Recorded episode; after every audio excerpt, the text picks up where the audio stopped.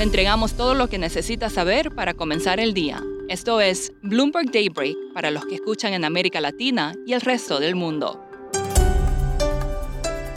Feliz viernes y bienvenido a Daybreak en español. Es 26 de noviembre de 2021, soy Eduardo Thompson y hoy tenemos noticias sobre una nueva variante del COVID, la posible salida de Didi de los mercados de Estados Unidos y preocupación por la dirección de Banjico. Vamos con los mercados. Los futuros en Wall Street se desploman, al igual que las acciones europeas, por la inquietud causada por la nueva variante de coronavirus descubierta en Sudáfrica. Los bonos del tesoro suben, el dólar se debilita y el crudo registra su mayor baja en cuatro meses.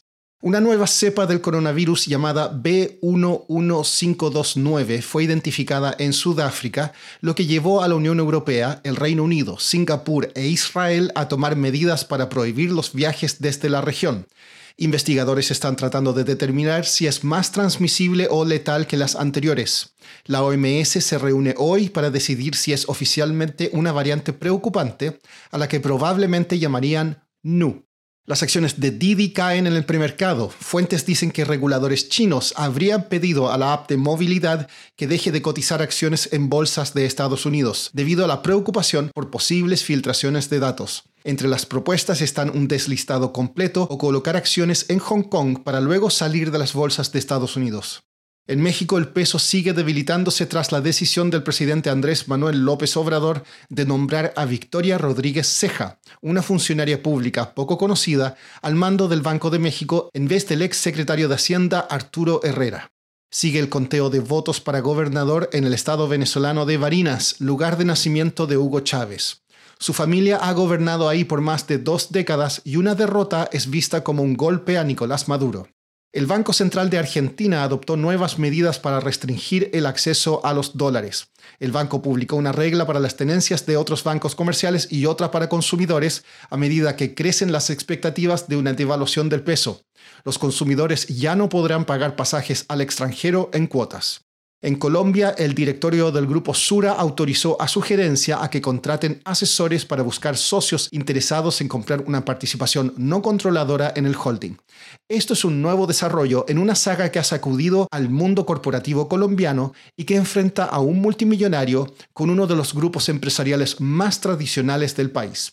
Andrea Jaramillo, jefa de la oficina de Bloomberg News en Bogotá, nos explica. Bueno, esto es una noticia que surgió hace unas semanas y es algo que está moviendo muchísimo el mercado colombiano. El multimillonario Jaime Gilinski hace unas semanas le anunció a la bolsa que tenía una oferta para comprar una empresa de alimentos colombiana que se llama Nutresa.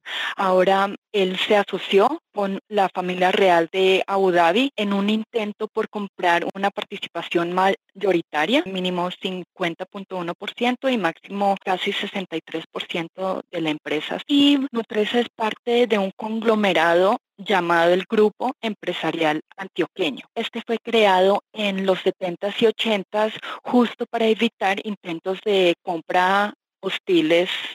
Entonces ellos tienen una estructura de tenencias cruzadas. Los accionistas mayoritarios de Nutresa son el grupo Sura, eh, también el grupo Argos, entre Sura y Argos tienen más o menos 45% de la empresa. Y hay un fondo de pensiones que también es parte del GEA, el Fondo de Pensiones Protección. El fondo tiene más o menos 5%, un poco más. Entonces, uniendo esos tres y rechazan la oferta, pues ya no habría forma de comprar. Es muy clave este fondo de pensiones protección porque si rechazan la oferta, con una prima de 38%. Tendría que dar una razón válida. Esta oferta va hasta el 17 de diciembre, así que estamos en el mercado colombiano pendiente cuál será el siguiente paso y si finalmente Gilinski em, va a poder entrar y comprar la empresa o no van a lograr comprar.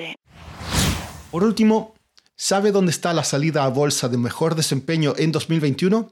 En el sudeste asiático. Las acciones de la empresa de servicios de nube PT DCI Indonesia han subido casi 11.000% desde su IPO en enero pasado. Eso es todo por hoy. Soy Eduardo Thompson. Que tengan un excelente fin de semana. conocer todas las noticias que necesita para comenzar el día, revise Daybreak en español en la app Bloomberg Professional.